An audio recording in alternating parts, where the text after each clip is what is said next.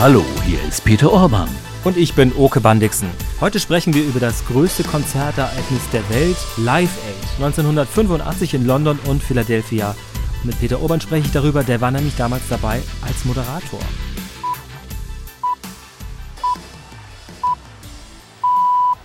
It's 12 noon in London, 7 a.m. in Philadelphia, and around the world it's time for Live Aid. Wembley welcomes their Royal Highnesses, the Prince and Princess of Wales.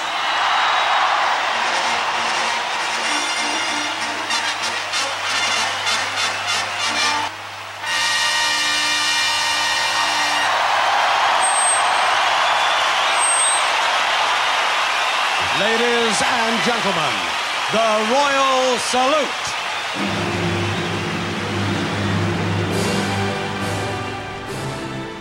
So beginnt ein denkwürdiger Tag, der 13. Juli 1985, der Tag, an dem Live Aid über die Bühne gegangen ist, oder besser gesagt, über die Bühnen gegangen ist. 16 Stunden lang Musik, die größte Musikshow der Welt, übertragen aus London und Philadelphia im deutschen Fernsehen und auch im Hörfunk. Und darüber wollen wir heute reden bei Urban Pop. Das ist hier ein Podcast vom NDR. Ich bin Oke Bandixen aus der Kulturredaktion. Und ich sitze hier mit Peter Orban im Studio, Kollege, Moderator, Musikredakteur und eine Institution in Sachen Popgeschichte. Hallo Peter. Hallo Oke. Damals warst du so dicht dran wie kaum jemand aus Deutschland äh, an Live Aid, nämlich als einer der Moderatoren im Hörfunk. Was, ja, was denkst du, wenn du diese, diese Fanfare hörst? Also es ist Gänsehaut immer noch. Also das ist, das ist ja auch so toll inszeniert. Ich meine, das war wirklich so ein wirklich unglaublich ungewöhnliches Ereignis, das, das es noch nie gegeben hatte. Erstens ging es ja gar nicht. Früher gab es keine Satelliten. Du konntest nie eine weltweite Übertragung machen. Und hier waren in, in 150 Ländern waren irgendwie nachher zählte man zusammen 1,9 Milliarden Fernsehzuschauer dabei. Wahrscheinlich noch mehr, weil die afrikanischen Länder bekamen den Feed, also die Sendung umsonst, konnten einfach übertragen Tagen, da gab es dann also unendlich viele Zuschauer. Und das heißt, ein Viertel der Weltbevölkerung hat das gesehen. Und das, das war so ein Gemeinschaftsgefühl, das war, war Wahnsinn. Äh, und, und allein in London, das waren 72.000 im Wembley-Stadion, die Karten waren ja weggegangen wie, wie warme Semmeln und die Leute haben am 10 Uhr morgens schon das Stadion praktisch geflutet mit Zuschauern, wollten dabei sein. Es war ein ganz heißer Tag. In England ein ungewöhnlich heißer Tag, dass man in Bikini darum laufen und tanzen und stehen konnte. Auch in Hamburg war es sehr warm und ich erinnere mich, wir saßen dann hier im, im Hörfunkstudio von NDR 2 und das ging um deutscher Zeit 1 Uhr los, 13 Uhr, und bis morgens um 5 waren wir dabei. Und äh, ich weiß nicht, wie wir es geschafft haben. Äh, mein Kollege Günter Fink und ich, wir kriegten immer mal wieder irgendwelche Schnittchen gereicht und Getränke und mussten dann also das äh, moderieren. Und das Schwierige, da, darauf kommen wir ja auch noch, war, dass die fehlende Planung. Man wusste nie, was jetzt richtig kommt. Also eine wirklich ähm, improvisierte Geschichte, aber voller, sagen wir mal, voll einem guten Willen und einem guten Geist offenbar auch. Es gab dann natürlich auch Dinge, die man als Anekdote erzählen kann, aber vor allem gab es sehr viele denkwürdige Momente. Also ich finde, wir müssen uns das noch einmal klar machen. Ein 16-stündiges weltweites Fernsehereignis, ähm, eine Musikshow Popmusik, Rockmusik, um äh, ja alles für einen guten Zweck, nämlich um Geld zu sammeln gegen den Hunger in Afrika. Mit vielen, vielen Superstars der Zeit damals, mit Eric Clapton, mit Tina Turner, Mick Jagger, Paul McCartney, Dire Straits, David Bowie, U2 und noch vielen, vielen mehr. Die Zeit würde jetzt gar nicht reichen und es ist auch albern, das alles aufzuzählen. Ähm, Wann hattest du zum ersten Mal gehört, dass es sowas geben sollte? Also es kam so, dass äh, Bob Geldof hatte äh, einen Fernsehbericht gesehen und äh, da wurde in BBC News aus Äthiopien berichtet, wo diese katastrophale Hungersnot äh, herrschte und, und der war so bewegend, der Bericht, dass also Musiker das gesehen hatten und sagten, wir müssen was tun. Und dadurch entstand ja die, die Single äh, Do They Know It's Christmas, ein großer Erfolg zu Weihnachten 84, der schon Geld sammelte für diesen Anlass. Und den Bob Geldof ja initiiert den und auch hat, geschrieben genau, hatte mit, mit Joe zusammen. Ne? Genau, ja. und äh, so, so kam das an und da sagte Boy George wohl anscheinend, äh, wir müssten auch ein großes Konzert machen, der auch Teilnehmer da war, aber Boy George war nicht irgendwie nicht in der Lage, das irgendwie zu organisieren. Und dann dachte Geldorf, ja, das, das machen wir, das müssen wir machen. Dann kamen noch die Amerikaner dazu, die auch äh, We Are the World aufnahmen, dann im Frühjahr, im März, April. Das war auch für diesen Zweck. Und dann entstand die Idee, also ein gemeinsames äh, Ereignis zu machen. Erst aus England, die BBC war das erste. Geldorf ging dahin, sagte, wir müssen das machen. Er ging zum größten Konzertveranstalter Englands, Harvey Goldsmith, und der sagte, ich konnte gar nicht Nein sagen, weil Geldorf war so überzeugend, er sagte, wir machen das, wir müssen das machen. Und dann äh, ging die Arbeit los. Aber das, das äh, Gravierende war eben auch, dass hier endlich mal aus der sogenannten Unterhaltungsbranche, aus der Popmusik äh, gezeigt wurde, was eigentlich wichtig ist, dass die Regierungen in der Welt nicht mehr zögern konnten, dass sie diese Hungersnot äh, beenden mussten, dass sie Geld, Geld zusammenkriegen mussten. Und da war nun Rockmusik endlich mal ein Beispiel dafür, dass also Politik auch wichtig war in unserem Business. Und äh, das war eigentlich der Wegweiser für die Politik, die danach sagte, ja, wir können da nicht uns, uns rausstehlen, wir müssen Verantwortung übernehmen. Also das war ein ganz, ganz bedeutender Zeitpunkt. Bevor wir richtig noch darüber einsteigen, welche Schwierigkeiten Bob Geldof mit, mit einer unglaublichen Energie auch mhm. überwunden hat und mit sehr viel gutem Willen auch von vielen Kolleginnen und Kollegen, hören wir mal ein bisschen Musik von Live Aid. Ich habe da wirklich ohne Anspruch auf Vollständigkeit ähm, jetzt erstmal allgemein ein paar Sachen zusammengeschnitten, äh, die mir denkwürdig erschienen. Ich, ich muss sagen, ich habe das damals auch verfolgt. Meine Eltern haben gedacht, ich bin natürlich noch ein Schüler gewesen, haben ähm, in den Sommerferien gedacht, der Junge ist jetzt völlig, völlig verrückt. Es war wirklich ein strahlender Sommertag hm. in Norddeutschland. Und ich habe vom Fernseher und vom Radio gegangen. Ich hatte so einen Ohrknopf, mit dem man am Radio hören konnte. Also ich habe dich damals gehört.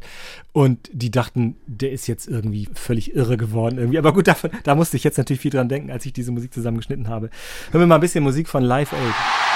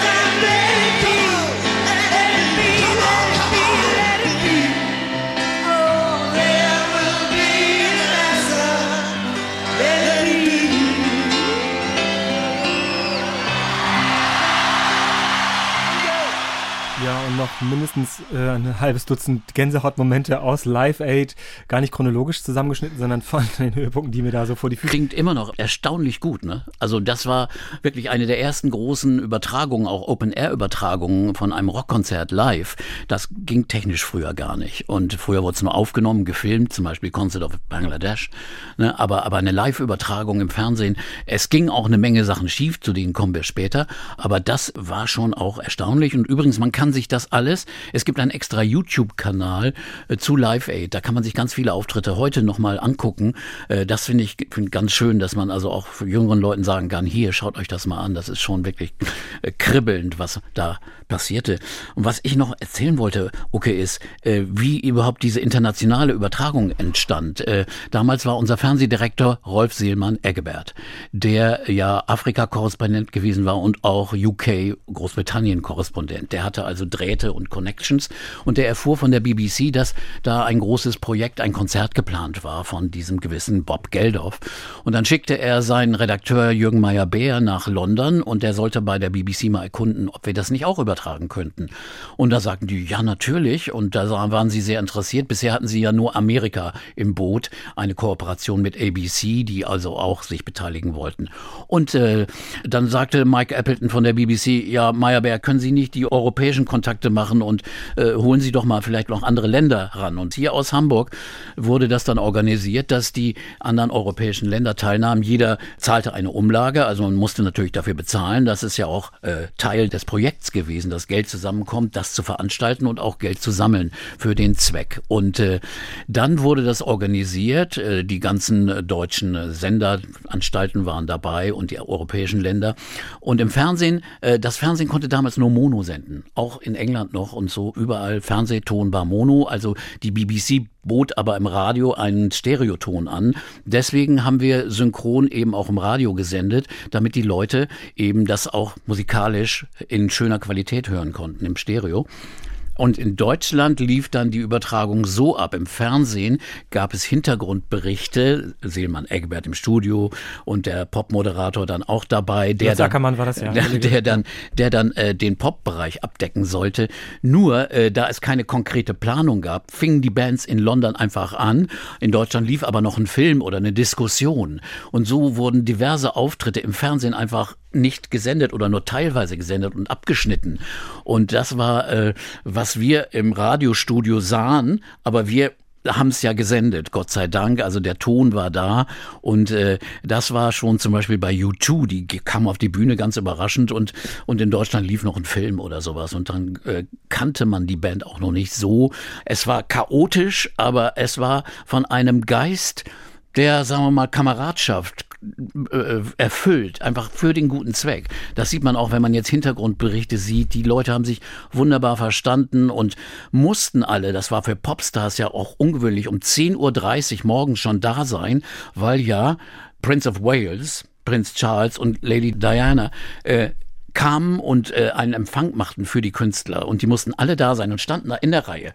Bowie, ja, wie so Sting, Schulkinder stehen wie die, die da, ne? Schulkinder stehen die da und, und, und Prinzessin Di geht von einem zum anderen mit strahlenden Augen. Das war ihre Musik.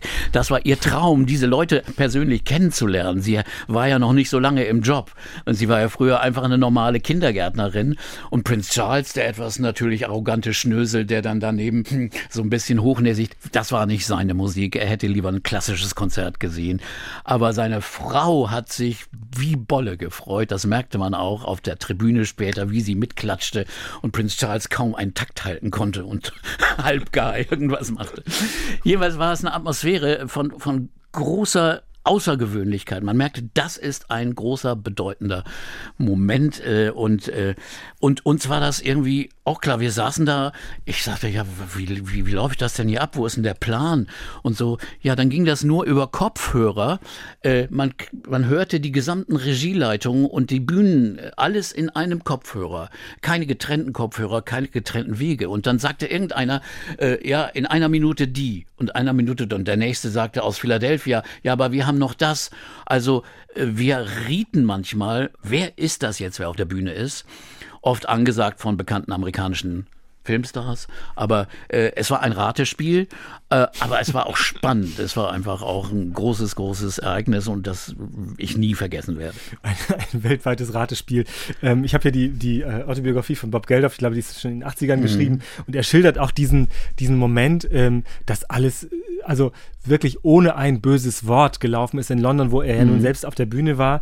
Und aus Amerika war noch Folgendes gekommen. Auch da gab es Initiativen aus dem Management von Michael Jackson, äh, die sowas Ähnliches veranstalten wollten. Aber die Briten mit BBC waren früher und suchten sich in Amerika als Partner eben ABC und den äh, Konzertagenten Bill Graham, der die besten Connections hatte, sodass das Management von Michael Jackson dann da außen vor war. Er trat dann da auch nicht auf, aus angeblichen Zeitgründen. Äh, und das äh, waren so, so die politischen Hintergründe, die es dauernd gab. Dann hat mir äh, Jürgen Meyer-Bär, mit dem ich kürzlich noch darüber geredet habe, erzählt, wie viele Anrufe aus Amerika kamen. Rechtliche Fragen. Denn die Künstler waren ja nun keine äh, Amateure, sondern es waren Institutionen und Profis, die alle Manager und Anwälte hatten. Und wenn die erstmal ins Spiel kommen, dann geht es um Rechte, um Verwertungsrechte und so weiter. Das, das waren alles Dinge, die geklärt werden müssten. Und dann eines Tages sagte Meyerbeer, rief auch äh, Geldof an, hier in Hamburg, und sagte, äh, ihr wollt mein Ereignis kaputt machen, weil sich in Deutschland nämlich herausstellte, wir können die Telefonnummer nicht einblenden und die Kontonummer, die britische Kontonummer, damit Geld gespendet wird. Denn während der gesamten Show liefen immer Nummern durch, wo man spenden konnte, damit also während der Show auch Geld gesammelt wird. Und das ging aus rechtlichen und finanztechnischen Gründen hier gar nicht, dass du solche Nummern hier im deutschen Fernsehen, du kannst nicht Überweisungen nach England machen. Damals ging es erst noch, noch viel schwieriger als heute.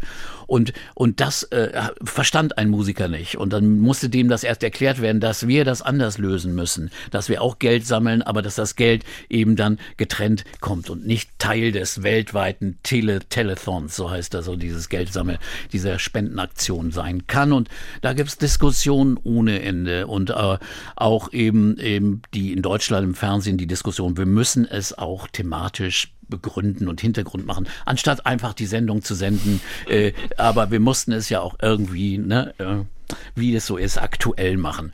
Und äh, dann äh, dabei lief die Originalsendung aus England, hatte auch volle sehr, sehr bewegende Momente, wo auch der Anlass äh, äh, klar wurde, worum es hier eigentlich ging, um unfassbare Not, besonders Not für Kinder in Äthiopien. Am deutlichsten wurde das beim Auftritt von David Bowie, einem der Höhepunkte schon am, am frühen Abend, äh, wo er auf die Bühne kam und, und ein Stück ausließ und sagte, ich singe jetzt ein Stück weniger, aber dafür schaut bitte euch dieses Video an zu dem Song Drive von Car, von den Cars. Die hatten Bilder geschnitten äh, aus Äthiopien. Und das ist so bewegend. Und ich bin nicht sicher, ob das im deutschen Fernsehen damals so gesendet wurde und ob wir das auch übertragen haben, weil das war eben ein Video nach dem Auftritt von Bowie. Aber im Stadion und überall in der Welt hat das für so viel Tränenbewegung gesorgt, weil es im Zusammenhang mit der Musik äh, den, den Anlass so klar machte. Und danach, es gab da so Quellen, danach ist der, der Aufruf, der Spendenaufruf in die, an die Decke gegangen. Danach, danach floss das Geld ohne Ende und am Ende kam allein durch den Abend, durch die Spenden 50 Millionen ein, 50 Millionen Dollar, später durch weitere Verwertungsrechte und Käufe 127 Dollar ist das Endergebnis. Also das hat schon was gebracht. Millionen. Millionen. Ja. ja und ähm, äh, darüber können wir später auch noch mal reden, was ist damit passiert. Genau, das ist natürlich die spannende Frage, was ist am Ende davon äh, wo gelandet. Mhm. Bob Geldof war, ähm, ist inzwischen sehr bekannt, natürlich auch aus dieser Zeit, äh, ist ähm, ein Sänger aus Irland, äh, ist der Kopf und der Autor der, der Lieder der Boomtown Rats, eine ja. damals sehr bekannte Band. I Don't Like Mondays, das singt er auch äh, mit den Rats auf der Bühne ich, ich habe jetzt nachgelesen, wie er das gemacht hat. Er hat viele Leute gekannt, man kannte sich natürlich in so einem mm. Business irgendwie. Und es war oft so, das ist immer wirklich, wie du geschildert hast, auch so, dass dann die Musiker sagten, ich bin dabei oder wir kommen, egal was ist. Und dann die Manager sagten, nee, nee, die können nicht. Oder wir müssen erst das und das klären, bevor die zusagen. Und er irgendwie quasi immer zwischen Baum und Borke nicht wusste, kommen die jetzt ja. oder kommen die nicht oder so. Und ähm, das Kuriose war, dass offenbar sehr viele amerikanische Bands gerade in England auf Tour waren und ähm, ähm, britische Bands in den USA. Und insofern hatte er beide auf jeder Seite. Man wundert sich ja mhm. manchmal, wer alles in den USA auftritt und wer in Großbritannien aufgetreten ist. Er hat ja dann auch immer, immer mal jemanden angerufen und gesagt, du, du die sind auch dabei. Also Sting und Dire Straits sind auch dabei. Elton, äh, äh, dann machst du das doch auch. Ja, ja, wenn die dabei sind und so. Und dann hat er Sting angerufen und gesagt, du, Elton und Dire Straits sind auch dabei. Er hat immer, immer vorgegeben, die, dass die schon zugesagt hätten. So lief das dann, denn die wollten sich ja auch nicht lumpen lassen. Ne? Wenn die anderen dabei sind, dann sind wir auch dabei. Und dann haben sie das, äh, das Konzertprogramm also auch so gebaut, dass das, das schon so eine Art wie ein riesiges Rockkonzert, sagen wir mal, das Vorprogramm und dann wurde es immer prominenter und immer wichtiger in Anführungsstrichen und äh, das, der Schlussauftritt galt Paul McCartney und äh, davor also auch Bowie und die anderen und dieser grandiose Auftritt von Queen. Es war diese, dieses Programm ist, ist eine wilde Mischung auch gewesen, eben von aktueller Popszene. Es waren die 80er Jahre, also es waren so diese, diese britischen Sinti-Bands, die, das merkte man dann so auf dieser großen Bühne schon ihre Probleme hatten, so Spandau Ballet und besonders schlimm Duran Duran, die einen grandios schlechten Auftritt hinlegten. Der Sänger Simon Le Bon hat, schämt sich immer noch heute dafür, dass er, er hat so schlecht gesungen, sagte, dass er noch nie so schlecht gesungen hat. Ja, er kann eigentlich Leben. wirklich gut singen. Ja, also, und, und, und, und, und auch seine Kollegen sagen, oh Gott, das hätte man nicht, gerade an dem Abend hätte das nicht sein dürfen. Und äh, dazu waren also Nick Kershaw und diese ganzen aktuellen Bands. Und dann kamen aber auch Leute, die eben wie Sting, der gerade am Anfang seiner Solokarriere war, aber schon große Erfolge feierte aber auch so, so Bands aus den 70ern, die eigentlich so auf dem absteigenden Ast waren, wie Queen. Die waren gar nicht mehr so präsent. Und was die mit dem Auftritt da gemacht haben, hat die Band katapultiert zur Weltgeltung. Dass sie also eine der größten Stadion-Rockbands der Welt wurden, das ist eigentlich äh, passiert bei Live Aid durch diese 16 oder 18 Minuten, die sie da auf der Bühne standen. Das ist ja auch, und wenn man sich das nochmal anguckt, egal ob man Queen mag oder nicht, das ist einfach faszinierend, wie der Mann mit dem Publikum spielt, das mitsingen lässt und eine, ein Charisma hat, das, das sagen, also alle, alle sagen, das war einer der größten Auftritte, die es gibt. Haben wir gleich noch einen Ausschnitt raus, auch aus diesen anderen äh, Beispielen. Ich habe jetzt gerade gelesen, um bei Queen mal kurz zu bleiben, dass Queen sich vorher, also ich glaube im Gegensatz zu doch vielen anderen Bands, haben die sich vorher wirklich hingesetzt und haben sehr straff geprobt und diesen, das war ja nun limitiert, logischerweise mussten mhm. viele auftreten, also jeder hatte rund 20 Minuten, Viertelstunde sowas oder wie muss ich das ungefähr? Ja, so ungefähr, immer so 16 bis 18 Minuten, einige aber nur ein, ein zwei Stücke, also äh, das ging dann auch nach Wichtigkeit anscheinend. Äh, äh, einige spielten dann auch mit einer Art Backing-Band ein, zwei Nummern, aber die anderen, äh, die also, es war eine Drehbühne, das heißt also, man konnte hinten schon wieder aufbauen und dann wurde gedreht und dann kam die Band nach vorne. Und, das ist ja äh, clever eigentlich, ne? Ja, das war eigentlich ziemlich gut und das äh, waren dann kurze Auftritte eigentlich, wirklich. Und äh, bei U2 war es ja dann so, das muss man unbedingt erzählen, äh, die Band war auch noch nicht so bekannt. Ne? Das war eine Band, die, die also da auch eigentlich ihren Durchbruch erreicht hatte. Und die Band betrachtete es als Riesenchance, da aufzutreten. Und auf einmal mitten in einem Song, da, da verschwand äh, Bono von der Bühne. Ihm war das alles zu weit weg, weil da war ein riesiger Graben für die Fernsehkameras. Der Kontakt zum Publikum fehlte ihm. Und da sprang er runter und, und äh, sah dann ein Mädchen, das da ziemlich eng äh, äh beinahe erdrückt wurde im Publikum und hat Ordner genommen und ist dann praktisch reingeklettert und hat das Mädchen rausgezogen mhm. und hat dann mit dem Mädchen da gestanden und getanzt unten, während die Band konnte ihn nicht sehen. Das war da Ach, unten das war die so Band. erhöht. Ja, Ach. Genau, die, die, die Bühne war erhöht und unten, da war Bono nur mit diesem Mädchen und tanzte und, und hielt sie im Arm und tröstete sie und weiß Gott was. Und die Band wusste schon gar nicht, was sie machen sollten. Spielten immer das gleiche Riff und, und, und hören wir jetzt auf? Was macht der denn? Wo ist denn der Sänger? Und irgendwann, nach fünf Minuten oder so, kam der dann da wieder hochgeklettert und beendete das Stück mit der Konsequenz, dass sie ein Stück weniger spielen durf durften, weil, weil die hatten schon so viel Zeit verbracht und die Band war zornig, war sauer, wollten ihn beinahe rausschmeißen nach dem Motto, du hast unsere große Chance vertan, indem du da einfach vorne rumgeturnt bist und nicht Musik gemacht hast. Aber Bono sagte zu Recht später, im Endeffekt war genau diese Spontanität, dieses Besondere, was ich da gemacht habe, war genau der Kern unseres Erfolges. Und äh, auch aus diesem Grunde war das der Start von U2 als der riesigen Band, die später die Stadions der Welt gefüllt hat. Wir hören ein bisschen Musik von Live Aid aus dem Londoner Wembley Stadion, 13. Juli 1985. And here now is the band that's led by the man who was the spark, Bob Geldof and the Boomtown Rat.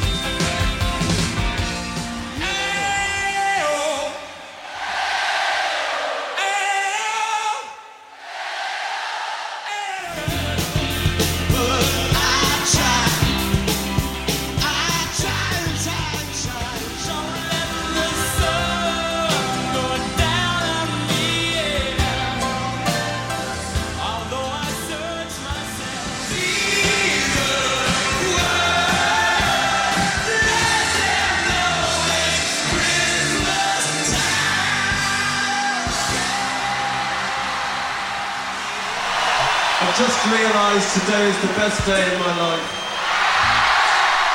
Das war am Ende die Stimme von Bob Geldof, der sagt, er hat gerade gemerkt, dass das der beste Tag in seinem Leben ist. Das hat er jetzt, ich muss das fairerweise sagen, am Ende des Boomtown Rats Auftritts gesagt und nicht am Ende von ähm, Do They Know It's Christmas.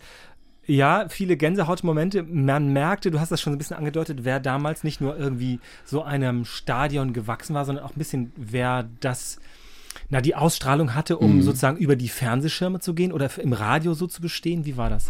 Ja, es waren schon also schwierige Situationen für die Künstler. Wenn du nur so wenig Zeit hast, ohne große Proben, äh, es gab ja keine großen Soundchecks, äh, dann äh, ist es ein großes Wagnis, das zu tun und das hat meistens sehr gut geklappt. Also Sade haben wir vorhin auch einen Ausschnitt gehört, klang wunderbar und Sting. Äh, wie gesagt, äh, Spandau Ballet ging auch, aber einige andere waren so ein bisschen wackelig. Aber äh, das ist alles nicht so schlimm. Äh, schade war es natürlich, dass die Technik manchmal ausfiel. Im Auftritt von The Who fiel auf einmal die gesamte Übertragungstechnik aus. Es war Schwarzbild und, und es war nichts zu hören. Das ist natürlich tragisch und besonders tragisch war es beim Auftritt von Paul McCartney. Da fiel das Mikrofon aus oder ein Techniker Musiker hat er es nicht angestellt. Er saß am also Piano. Gesangsmikrofon. Gesangsmikrofon. Ah. Am Spiel, er spielte die Akkorde von Let It Be und er und seine Stimme war nicht zu hören. Und im Stadion war eigentlich gar nichts zu hören. Im Fernsehton war wenigstens und im Radioton war wenigstens das Klavier zu hören und irgendwo eine Stimme. Nach zwei Minuten erst, schmerzhaften zwei Minuten, äh, merkte man dann, ach, das Mikrofon ist nicht an. Und dann konnte man ihn erst hören. Und das war natürlich furchtbar, auch für Paul McCartney, der lange nicht aufgetreten war.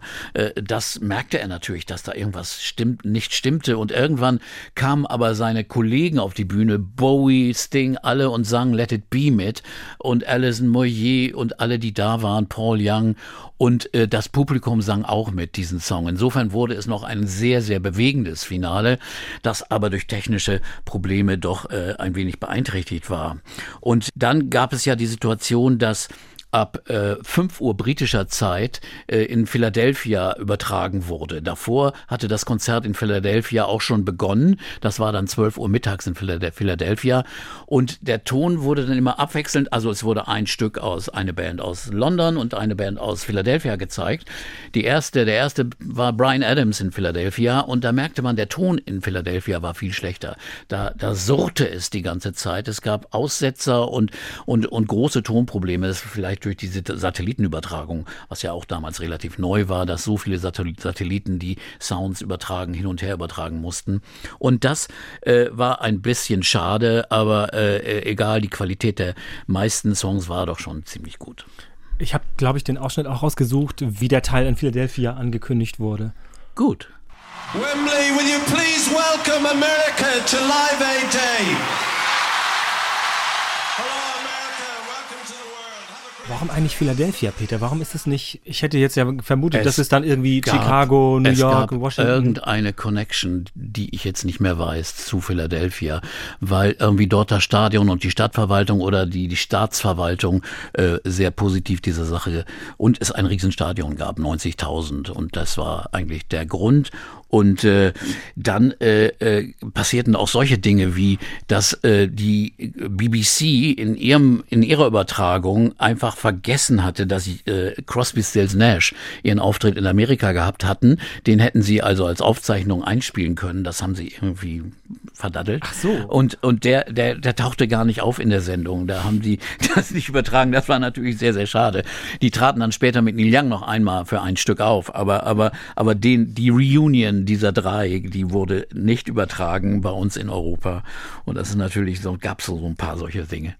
Ähm, was es ja auch gab, war, ähm, also du hast schon erzählt, einige haben quasi damit nochmal ja, einen Schwung gekriegt. Also wie Queen oder U2 haben gerade mhm. geradezu sind einem Weltpublikum bekannt geworden. Andere Bands hatten sich schon aufgelöst und haben sich nochmal zusammengefunden. Ich, äh, ich weiß, das äh, habe ich jetzt auch nachgelesen in dem Bob Geldof Buch, äh, das Status Quo, die ja die Show eröffnet haben. Also mhm. so eine mhm. klassische Anheizerband sind, ja, wenn man ehrlich ist, ähm, dass die sich schon gerade kurz vorher aufgelöst haben. Und ähm, Francis Rossi, der Sänger, sagte, oh, schade, dass wir uns aufgelöst haben. Aber sie sind dann wieder zusammen. Ja. Das war übrigens der Grund, warum sie dann wieder zusammengekommen sind und die haben dann wirklich in allen äh, Parks und Stadien gespielt später. Also die sind ja eigentlich äh, bis heute noch unterwegs insofern. Und äh, Geldof wurde gefragt, warum lässt du denn diese Band den, den Anfang machen? Denn die war ja nicht eigentlich für die großen Rockstars nicht so richtig ernst zu nehmen. Und dann sagten sie, ja, weil es wie eine Parodie einer Rockband ist. Ne? Rocking All Over the World war auch der Song, den sie gleich sangen. Das war ein Creedence Clearwater Song, den sie äh, wunder in einer schönen Version spielten. Und dann war es für den Event, für das Event wirklich klasse. Es war einfach so eine fröhliche Rockatmosphäre. Also insofern alle Zweifel waren weg. Aber eine, eine andere Reunion, die muss man wirklich erwähnen, nämlich Led Zeppelin, die, Ah ja, die in Amerika, äh, in Philadelphia auf die Bühne kamen. Und die, die hatten, äh, es war natürlich John Bonham, war gestorben. Also der Schlagzeuger der war weg, Schlagzeuger ja, weg. ja. Die hatten also eigentlich gar nicht mehr zusammen gespielt. Und dann wurde gesagt, ja, für dieses, für dieses Ereignis, da kommen wir nochmal zusammen. Ne? Robert Plant und Jimmy Page und John Paul Jones.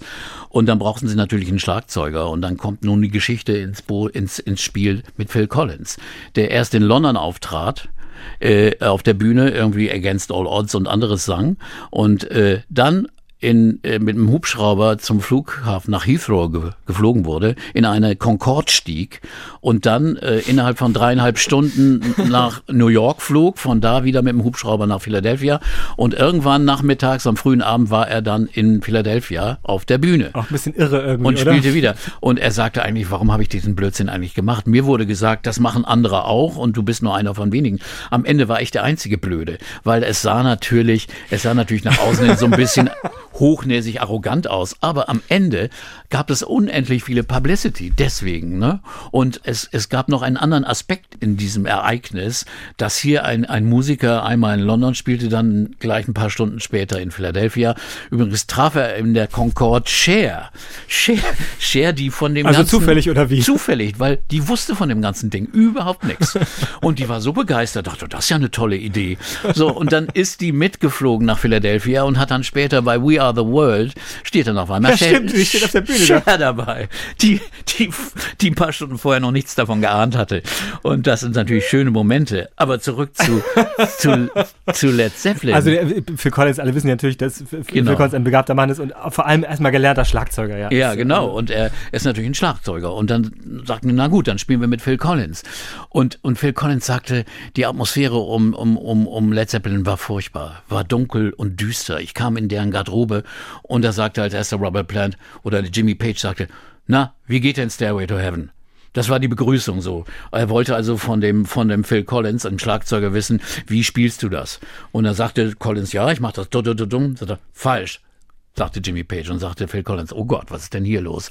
Also die Laune war am Boden, man hatte eigentlich gar keine Lust zu spielen und der Auftritt war auch eine Katastrophe. Die Gitarre von Page war verstimmt, die Stimme von Robert Plant war, war sehr heiser und war, war überhaupt nicht eingeölt und geübt. Die Band hatte nicht zusammen gespielt und gab dann nachher die Schuld dem Drummer Phil Collins. Das ist schon ein bisschen Der also ungerecht, möchte man sagen. Ne? Collins sagte, die haben so auseinandergespielt, dass ich manchmal nur immer in die Luft gehauen habe, weil ich nicht wusste, soll ich jetzt draufhauen oder nicht. Und hat immer nur, sagen wir mal, die Hälfte eigentlich gespielt von dem. Nun gab man ihm die Schuld, aber der Auftritt war wohl wirklich so katastrophal. Er wurde auch nie später veröffentlicht. Auf keiner CD, DVD von Live Aid ist dieser Auftritt drauf. Das äh, wollte man nicht nochmal hören. Also das war ein, ein seltsamer Auftritt. Und dann natürlich dieser Auftritt von Bob Dylan ist ja auch ja, so auch gegen Ereignis. Ende des ganzen Ja. äh, Dings in, in, ähm, in Philadelphia. Genau. Aber, aber ja. man muss vorher noch mal ein paar, äh, Projekte sagen, die eigentlich schön Mhm. gewesen wären. Äh, Bowie und Mick Jagger hatten eigentlich verabredet, ein Duett zu singen. Einer in London, einer in Philadelphia. Dancing in the Streets wollten Ja, nee, das, ja, die wollten irgendwas, also nicht nur das, Ah, okay. sondern auch was anderes. Nur, das geht wegen der Synchronität nicht. Weil äh, Satellitenbildübertragung ist eine andere als Tonübertragung und sie kriegten es einfach technisch nicht hin, dass der eine im Takt da singt und in Los Angeles, äh, in Philadelphia der andere auch im Takt singt. Das ist synchron nicht zu kriegen von Bild und Ton, weil der Ton lief über eine andere Schiene als das Bild. Und dann hat man gesagt, okay, dann nehmen wir ein Video auf. Dann haben sie zusammen Dancing in the Streets gemacht, das wurde dann eingespielt und ist ja auch ein hübsches äh, Duo. Wurde, Ja, ein schönes, ist auch ein großer Hit gewesen. Wurde ein damals, ja. Riesenhit. Und, und Jagger selbst suchte sich eine andere Partnerin aus, nämlich Tina Turner. Und trat mit eigenen Stücken, mit Stone-Stücken auf und im Duett eben mit Tina Turner, auch als einer der Höhepunkte von Philadelphia.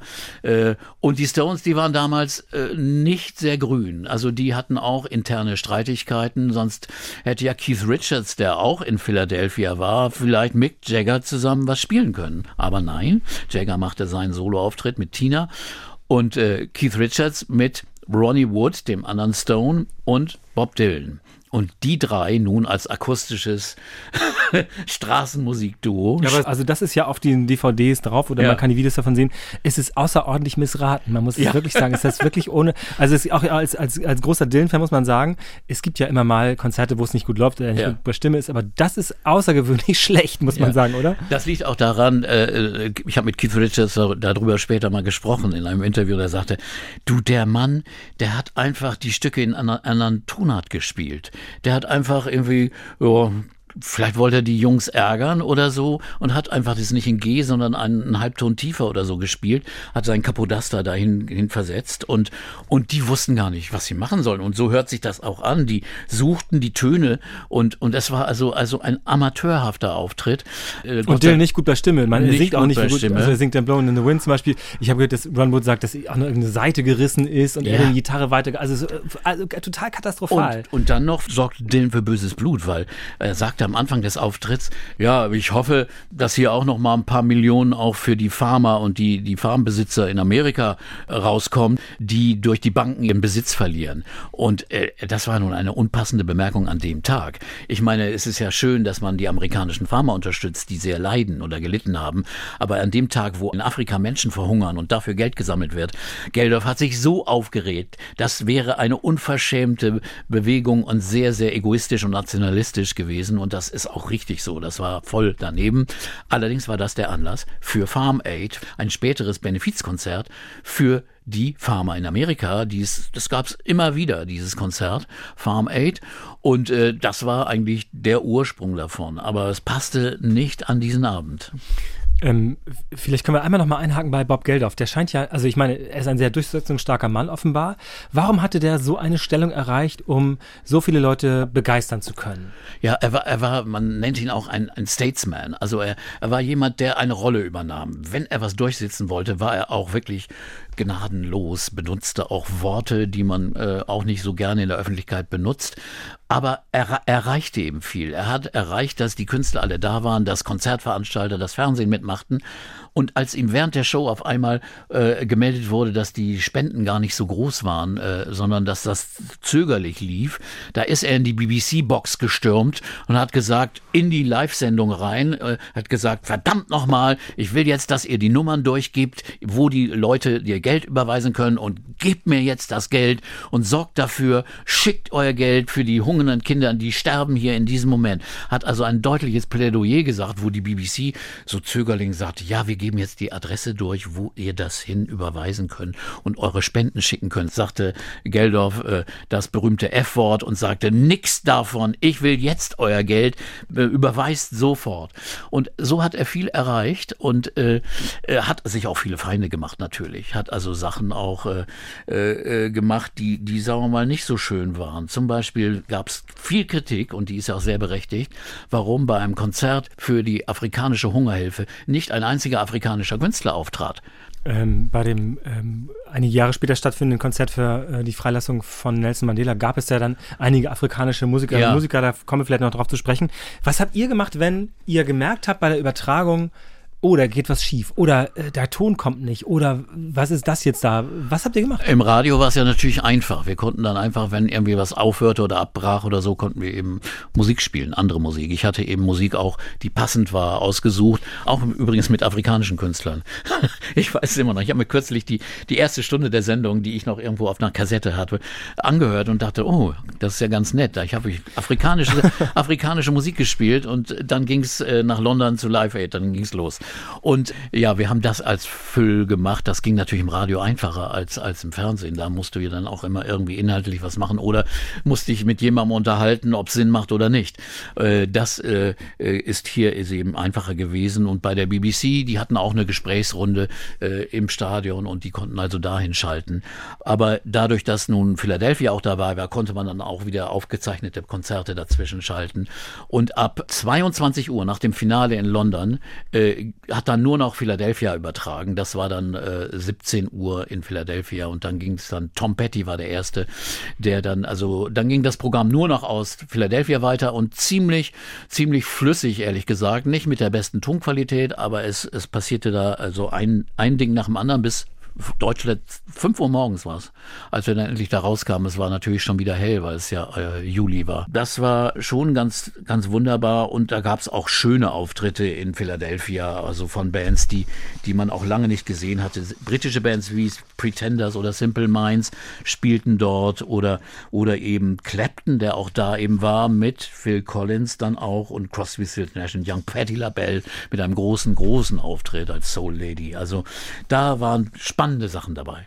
Dann hören wir mal ein bisschen Musik aus. Philadelphia, das ist Urban Pop Musik Talk mit Peter Urban. Wir reden heute über das Live Aid Konzert vom 13. Juli 1985. Well, she was an American girl, raised on promises. She couldn't help thinking that there. Don't you ever ask them why? If they told you you would cry. Just look at them and sigh.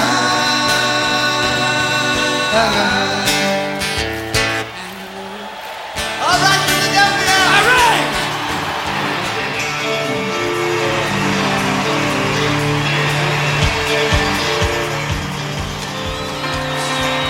Well, I can feel it coming in the air tonight. Oh, Lord.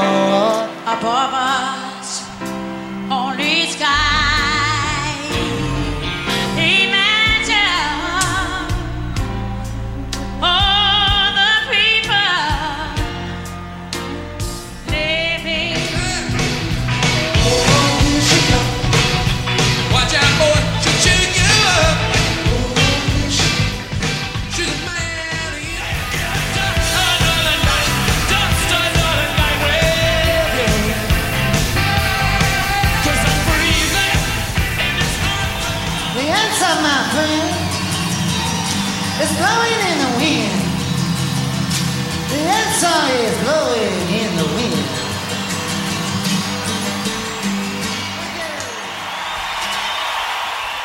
Ja, man muss es erklären. Das, das klingt wie ein bisschen, als ob Mickey Mouse singt. Das also, war, also er ist wirklich war Bob einer, Dylan Er übrigens, macht ja. nie das, was man von ihm erwartet. Das ist ja so Kann er nicht Grund, einmal das machen, was man erwartet. Das Grundthema, wirklich. ja, also das war am Ende ähm, viele, viele schöne Momente und einige, äh, bei denen man auch eine Gänsehaut bekommt, weil es ein bisschen neben der Spur ist. Ja, es waren aber auch tolle Sachen dabei, wirklich. Auch, auch klangen immer noch super. Patty LaBelle, Großartig, ja. Ich, bevor wir mal darüber reden, wer alles nicht dabei war, wollte ich einmal sagen, mir ist aufgefallen, dass sich durchzieht, wirklich, nicht nur bis zu Paul McCartney, sondern auch noch weiter durch die USA, also durch das Konzert äh, in Philadelphia, dass es viele Beatles oder Beatles Solo-Sachen gibt. Also nicht nur von Paul mhm. McCartney selbst, sondern es, also Elvis Costello hat All You Need Is Love gesungen. Mhm. Es gab äh, Jealous Guy, das war jetzt auch ein großer Hit von Roxy Music, aber hat Brian Ferry gesungen. Patti LaBelle hat Imagine gesungen. Es, mhm. es, zog sich ein bisschen durch, oder? Ja, das ist einfach, weil Beatles-Musik ist die Musik einer gemeinsamen Popkultur, weltweiten Popkultur. Und das war ja auch das Besondere an diesem Tag, dass auch hier wirklich die, die Popkultur, die ihren Ursprung in England und Amerika genommen hat, eine internationale Demonstration einfach war für einen wirklich weltweiten guten Zweck. Aber wer, wer, nicht dabei war, das ja. hast du schon gesagt, war beispielsweise Michael Jackson, der äh, genau. irgendwie eigene Pläne hatte, das kam nicht dazu. Aber ähm, ja, wer war nicht dabei? Bruce Springsteen, Prince ja, fehlt irgendwie, Bruce, denkt man, oder? Bruce Springsteen, da muss man auch sagen, warum der nicht? Das wäre doch genau richtig gewesen. Und er hat nachher gesagt, er bedauert das extrem. Er hat einfach die Bedeutung des Anlasses nicht richtig eingeschätzt. Hat also ehrlich gesagt, es war ein Fehler, weil äh, im Nachhinein hätte er gesagt, äh, da hätte ich hingehen müssen. Nicht nur, um meine eigene Popularität zu steigern, die musste man nicht steigern. 85, das war sein Höhepunkt in der Karriere, Born in the USA und so weiter. Das war alles äh, äh, auf der Spitze der Popularität. Aber nein, um dem Anlass einfach zu helfen. Und äh, das hat er gesagt. Prince hatte irgendwelche Dinge im Kopf, er hatte Angst, Sicherheitsprobleme. Und er nahm ein Video auf, einen Song, der dann eingespielt wurde. Äh, es gab zum Beispiel auch keine Rapper, der Hip-Hop war ja gerade, hat ja gerade angefangen angefangen. Man hätte schon, sagen wir mal, früher Hip-Hop-Bands also reinnehmen können. Das war auch nicht dabei.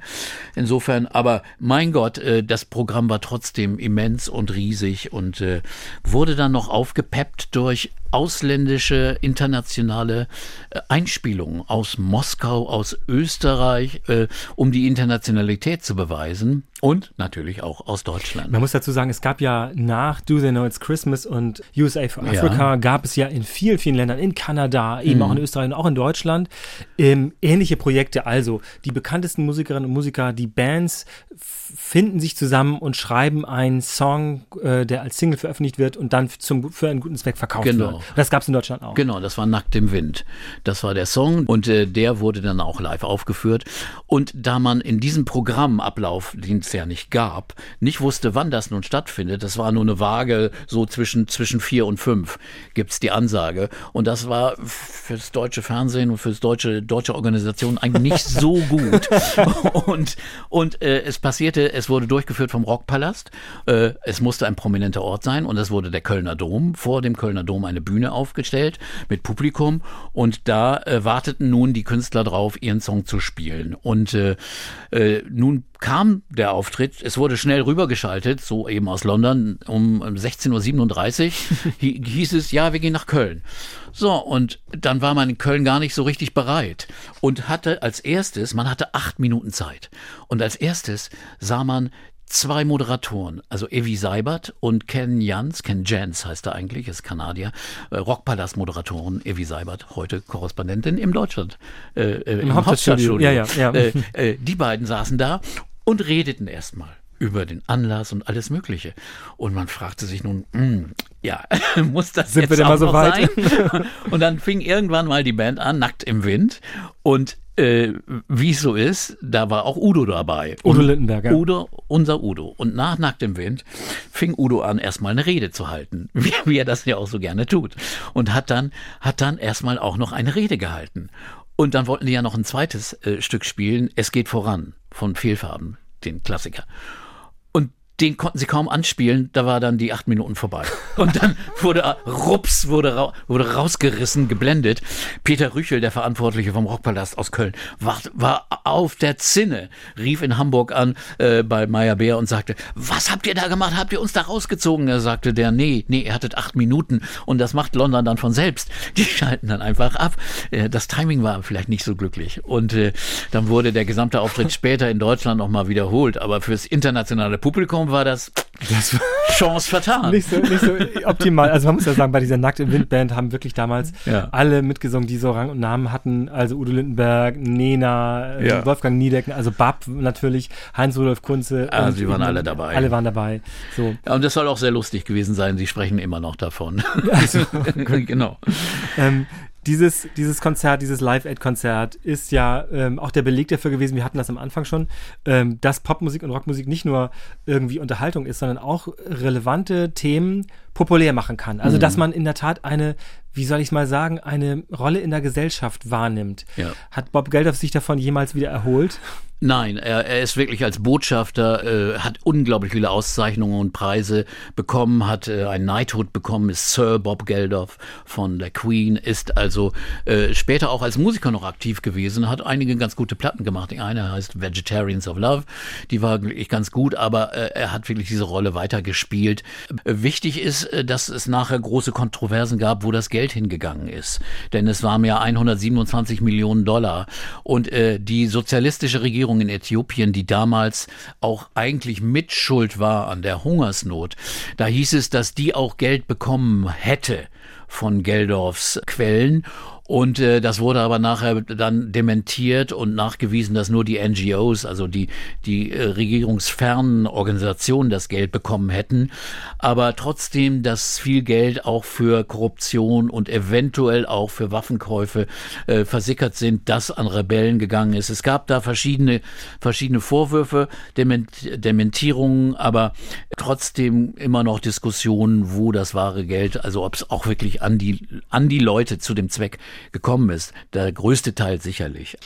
Mm, dieses Konzert hatte dann einige andere Konzerte ähm, ja, die folgten danach, die wurden dann zum Teil politischer oder konkreter. Ähm, heraussticht das Konzert für Nelson Mandela. Eine ganz konkrete Sache. Es sollte ein südafrikanischer Politiker freikommen. Mhm. Das ist eine ganz zielgerichtete Geschichte im Gegensatz zu einer, sagen wir mal, groß angelegten Spendenaktion. Wie, wie verhält sich das dazu? Ja, das war äh, ein wirkliches politisches Ereignis und äh, man musste es aber so äh, verkaufen, als wäre es ein Unterhaltungsereignis. Also wie ein, Live Aid wie ein, Ja, genau, weil nämlich wenn man sagt, ja, wir äh, machen ein Konzert gegen Apartheid, gegen die südafrikanische Regierung und so weiter für äh, Mann, das wurde auch viel gesagt, der sitzt ja noch im Gefängnis, der ist ja verurteilt und so, dann äh, riskiert man, dass man eben nicht die große Bühne bekommt, sondern bekommt man nur vielleicht eine, eine Nachrichtensendung oder eine, ein Feature, eine Stunde, aber nicht zwölf Stunden Live-Übertragung im Fernsehen mit großen Künstlern. Begonnen hat das Ganze mit, mit Jerry Dammers und Special AKA, die einen Song machten schon 84, Free Nelson Mandela. Das wurde auch ein Hit. Und äh, der äh, Impresario und Fernsehproduzent äh, Tony Hollingworth hat das dann aufgenommen, hat die Idee dann weitergeführt, hat gesagt zu Jerry Dammers, wenn du andere Künstler kriegst, dann machen wir ein Riesenkonzert. Aber es passierte irgendwie nichts. Erst als Simple Minds sagten, sie hätten Interesse. Sie hatten nämlich auch einen Song Mandela Day hatten sie, hatten sie gemacht. Äh, und den dann sagten, wir würden gerne ein Konzert machen. Und das war dann für 88 geplant, praktisch zum 70. Geburtstag, der dann im Juli war. Aus Termingründen wurde schon im Juni vorgefeiert, am 11. Juni. Und es wurde auch eine riesige Fernsehübertragung aus, mit in 67 Länder, 600 Millionen Zuschauer. Und insofern war das äh, wirklich ein ein Ereignis, das, glaube ich, ganz viel dazu beigetragen hat, dass die Apartheid-Politik gescheitert ist, dass dann, dann Mandela 20 Monate später freigekommen ist. Also ich glaube, ohne die große, große Geltung und Ausstrahlung und Popularität dieses Ereignisses hätte das dann noch länger gedauert. Und äh, das äh, ist, ist das Tolle auch an, an dem Ereignis und äh, äh dass wir auch in Deutschland übertragen Dass du ja wieder moderiert hast. Ne? Genau. Also, ja. Und äh, diesmal war es so, dass äh, die Rechte wieder kamen hier zum Fernsehen und wir wollten diesmal das nicht trennen, sondern wir haben gesagt, wir machen eine Kommentierung und ich habe mich hier hingesetzt und dann habe ich für Radio und Fernsehen gleichzeitig kommentiert, so dass man eine Quelle hatte und nicht hin und her schalten musste. Äh, da gab es also keine Ausfälle dann. Das heißt also, ich habe die Songs und die Stücke und die Reden angesagt und die wurden im Radio in Stereo und im Fernsehen Mono ausgestrahlt. Nur äh, die ARD ist ein Verbund von, von 16 verschiedenen Anstalten und alle haben gemeinsam die Rechte gekauft. Irgendwann merkte man dann äh, beim Bayerischen Rundfunk in München, oh, da machen wir ein Konzert für einen Mann, äh, der eigentlich noch im Gefängnis sitzt. Können wir denn das machen? Und es gab wirklich große politische Vorbehalte. Es war noch die Zeit von Franz Josef Strauß.